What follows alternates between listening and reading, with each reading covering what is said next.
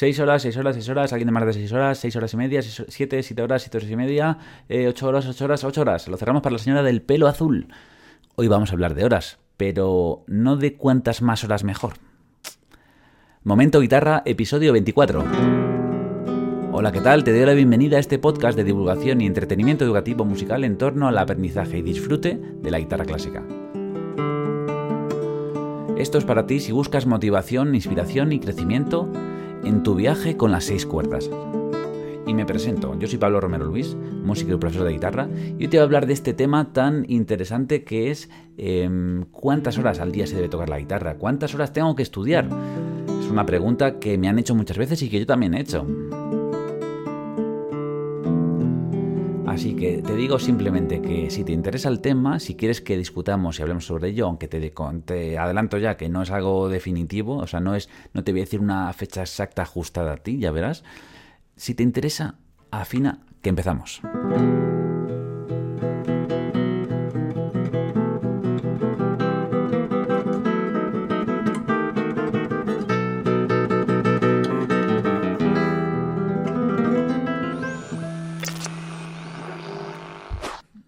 Ver, Menganito, la receta para ti esta semana va a ser 5 mm, minutos de escalas, 10 minutos de... Mm, esto no va de, recetas, ¿no? Em, no obstante, es una cosa que queremos saber, ¿no? Eh, queremos calcular cuánto tiempo vamos a necesitar para conseguir eso que queremos. Porque estamos pensando en el objetivo, sobre todo. Estamos mirando arriba, a la puntita de la montaña. Yo quiero llegar ahí. Y eso está muy bien. Lo único que hay que fijarse en esa puntita para que para motivarnos, pero luego disfrutar y vivir todo el proceso del camino, es decir, tener los ojos abajo en los pies, en los árboles, en, todo lo que vamos viendo para para en un lejano día llegar ahí, que eso va a ser un, un, punto, pero luego vamos a continuar y luego va a continuar esto. Al final esto ya te adelanto que, que no acaba nunca, ¿no? El aprendizaje de un instrumento eh, pero más te diría el disfrute con el instrumento, ¿no? Em, te voy a empezar comentando eh, la respuesta que me dio mi primer profesor y que yo he dado muchas veces a, alumnos, en este caso niños como yo, cuando yo pregunté esta pregunta, y también a sus padres, para que se hicieran una idea de más o menos em, lo que mínimamente deberían hacer, ¿vale?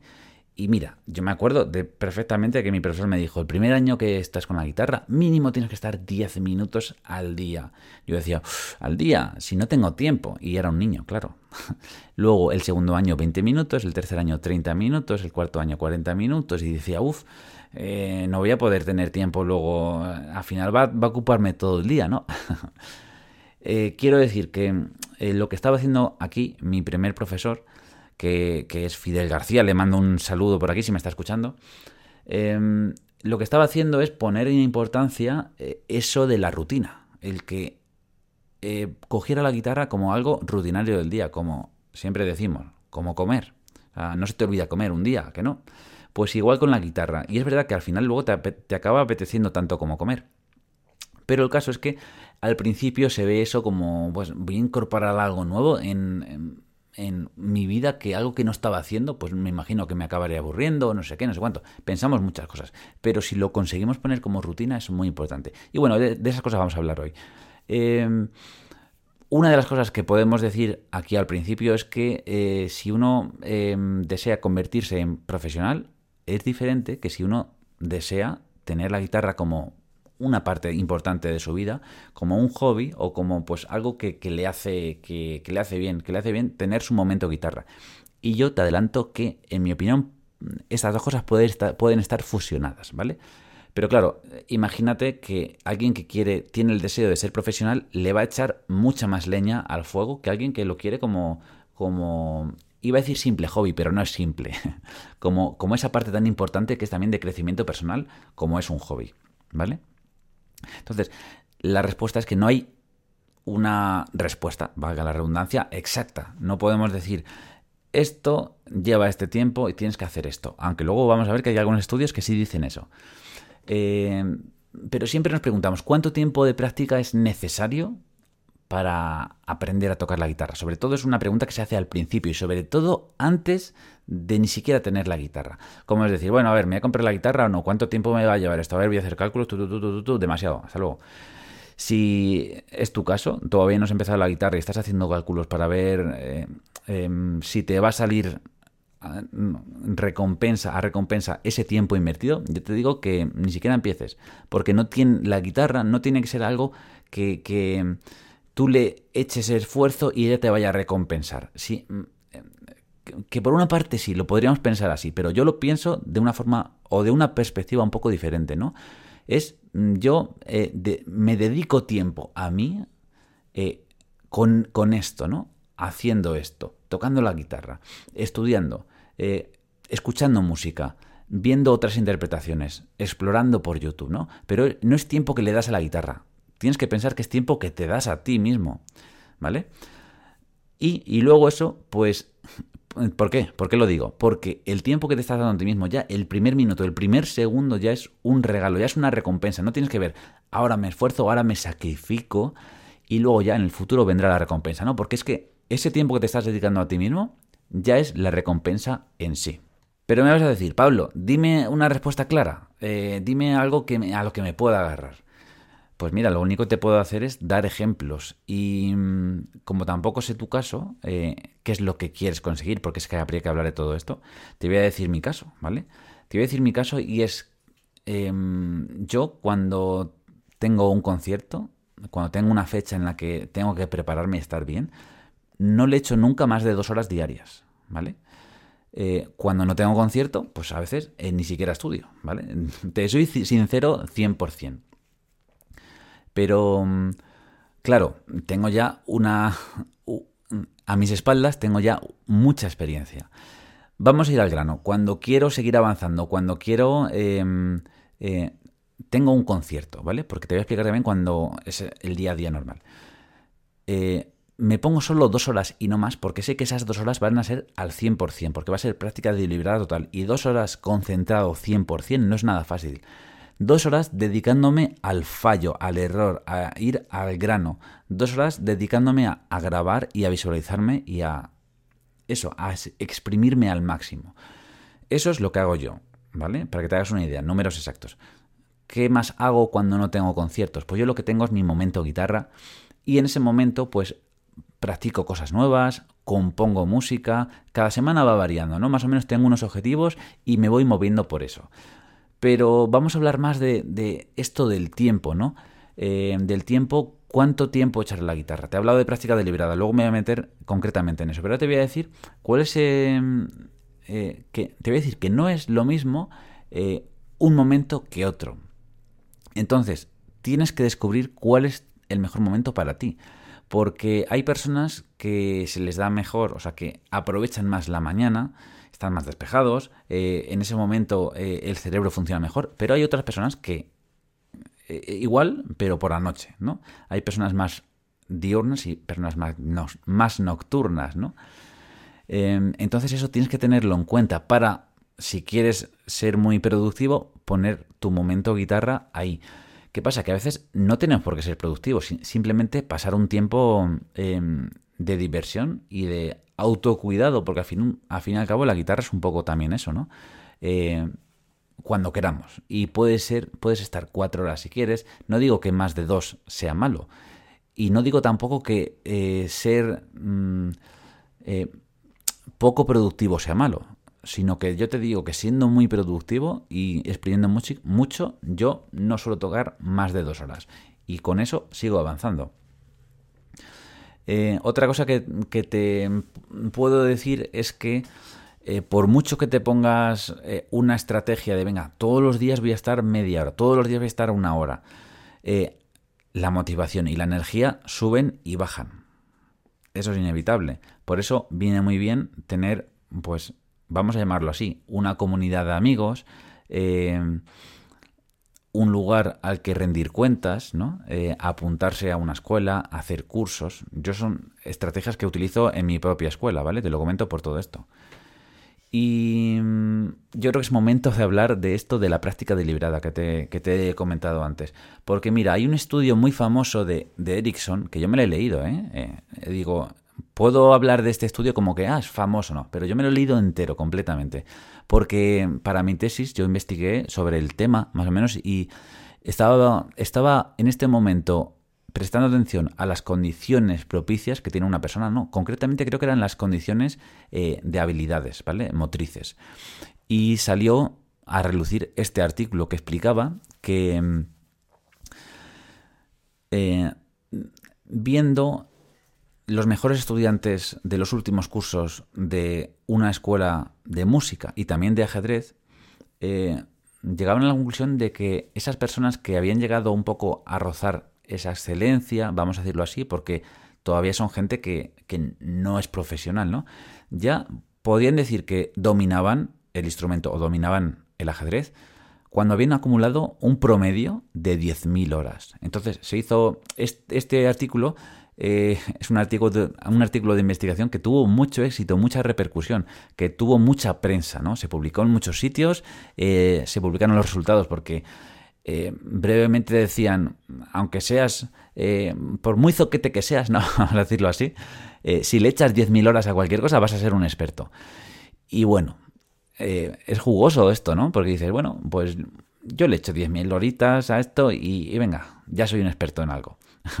puede ser, puede ser que te salga bien la jugada, pero claro, no es lo mismo 10.000 horas prestando atención que 10.000 horas ahí, como el que va a clase y está escuchando la radio, ¿no? O el fútbol no es lo mismo. Entonces, claro, como este artículo fue tan famoso, eh, le precedieron luego muchos otros artículos, eh, muchos otros estudios investigaciones, algunos de ellos que continuaban a favor de la idea y otros, muchos también, que iban en contra. O sea, es decir, esta ley, esta, vamos a decirlo, es que he dicho ley porque ah, lo he leído así algunas veces, ¿no? Esta teoría de las 10.000 horas es criticada por otros estudios y, no en todos pasa lo mismo, ¿no? Lo que sí eh, me parece muy interesante em, citar otro estudio de Hambrick que, em, que hablaba del porcentaje de la práctica deliberada y de otro tipo de práctica. Y vamos a llamar y explicar la práctica deliberada como esa práctica en la que estás deliberadamente queriendo superarte a ti mismo, queriendo avanzar, queriendo practicar eso que tienes que practicar y no a lo mejor tocar otras cosas, ¿no? que dentro de la práctica musical está el practicar, el tocar una canción, vale, vamos a decirlo así, el tocar y el practicar, ¿no? El tocar por disfrute, por ver qué tal vamos, es muy importante, pero el practicar, el estudiar, el ir, venga, tengo que mejorar esto, eso es lo que menos solemos hacer y eso es la práctica deliberada. Eso es lo que yo digo que en dos horas súper comprimido eh, me, me, hacen posible prepararme un concierto un espectáculo en una semana, ¿vale? Todos los días a tope, bueno, dos semanas mejor, pero bueno, si fuera una semana también podría, con, con esto, ¿no? Y claro, el porcentaje de práctica deliberada, si lo miramos dentro de esas 10.000 horas, es em, como 45%, 40%. Espero que te estés haciendo una idea mental de esto, pero te voy a hacer un resumen. Esto de las 10.000 horas eh, puede tener sus puntos flojos o sus puntos em, fuertes.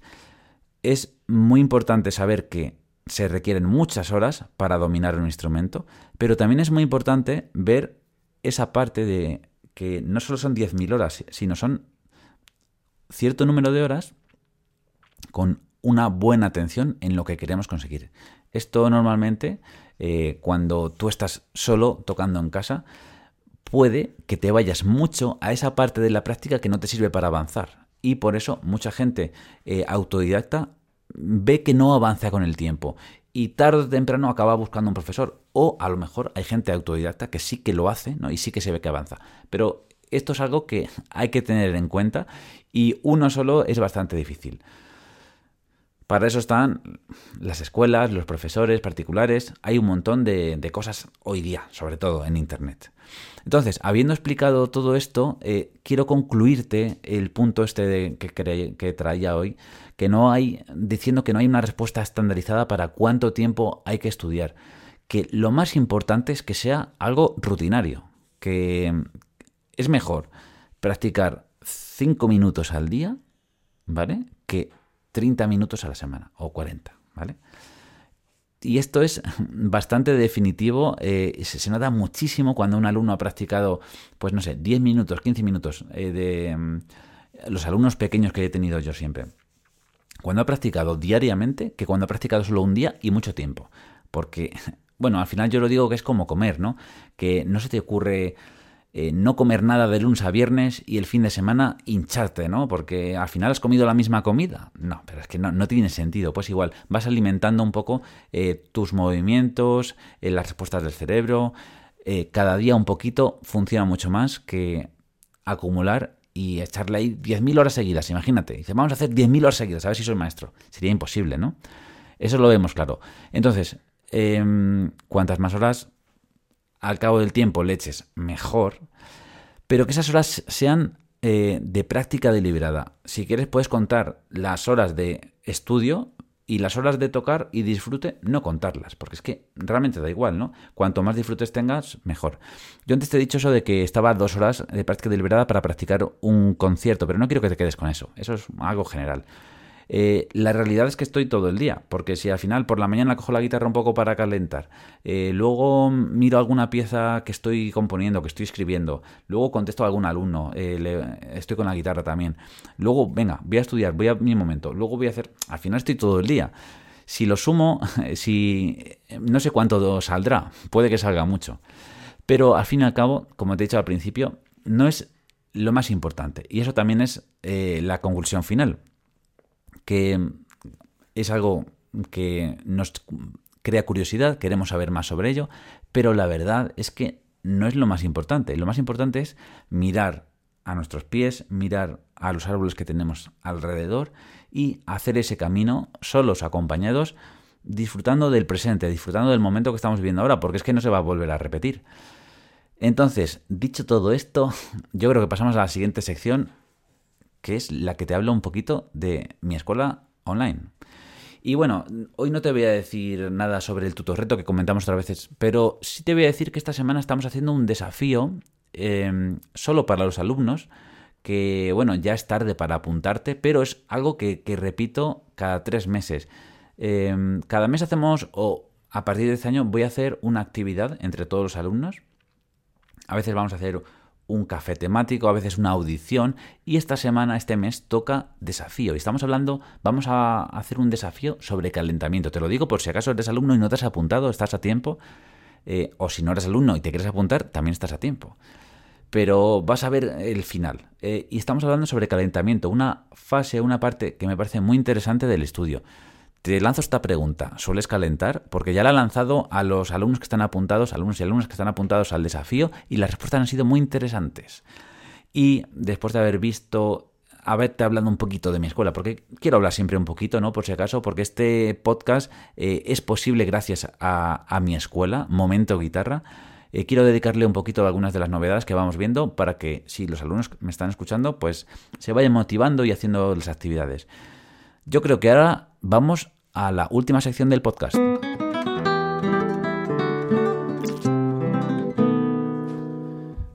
Y como el último día, vamos a tratar mm, preguntas que, me hacéis. En este caso, eh, vamos a ver preguntas que me hicisteis en el último podcast. Y voy a traer aquí la primera, eh, que es de CGTRI. Vale, eh, esto de que YouTube haya cambiado los nombres por, por arrobas, no lo entiendo todavía. Me dice, hola Pablo, ¿cómo describirías ese sonido de Andrés Segovia que ahora se considera malo o cómo describirías el que ahora se supone bueno?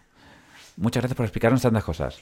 Pues mira, es, que el último día, en el último podcast, hablé sobre cómo conseguir un buen sonido y dije eso de, de que el sonido de Segovia hoy día se consideraría mal sonido, vamos a decirlo así.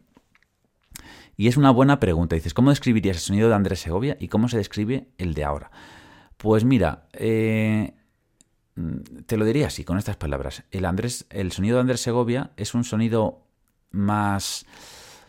Es que tampoco, es que como yo pienso que es un sonido bueno y bonito, me es difícil, ¿eh? Pero si... Mm, mira, te diría esto. Andrés Segovia vería que está muy bien hacer una escala así. Me voy a acercar un poquito más el micro a la guitarra para que se oiga bien.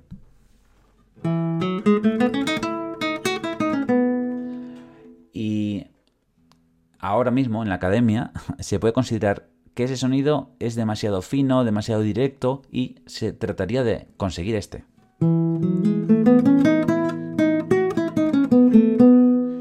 ¿Vale? No sé si he tocado lo mismo, pero espero que más o menos hayas tenido una idea, porque eso, el primer sonido era un poco más... Y el segundo un poco más... Es decir, un poco más fino el primero, un poco más redondo el segundo, un poco más gordo, un poco más...